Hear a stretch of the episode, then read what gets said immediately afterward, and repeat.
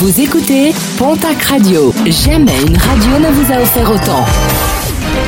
L'information locale à 9h, c'est sur Pontac Radio. Bonjour Jean-Marc Courage Sénac. Très belle matinée. Un homme interpellé lundi à Tarbes. Ce dernier, âgé de 45 ans, avait menacé au téléphone un agent d'accueil de Pôle emploi de venir à l'agence avec un fusil. À l'origine de sa colère, l'absence de délivrance d'un document lui permettant de finaliser son dossier d'indemnisation. Une menace prise au sérieux puisque les forces de l'ordre ont été alertées. L'homme a été interpellé à son domicile. Il sera prochainement convoqué devant le délégué du procureur. Prudence sur la route en raison d'un week-end prolongé pour certains en raison du lundi de Pentecôte. Beaucoup de monde est attendu sur les routes de la région. Les contrôles déjà intenses seront une nouvelle fois renforcés. Au menu euh, contrôle de vitesse ou bien encore d'alcoolémie et de stupéfiants.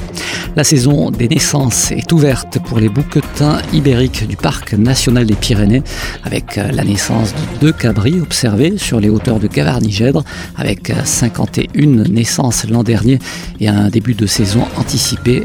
L'année 2021 devrait être prolifique selon les responsables du parc.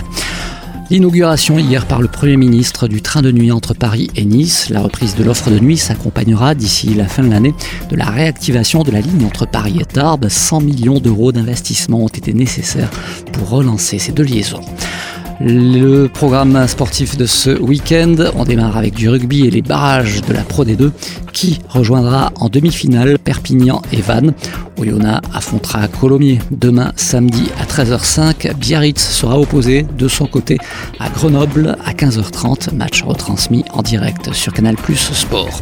Toujours en rugby, le championnat national. Déplacement ce dimanche du Stade Tarbes Pyrénées Rugby à Chambéry.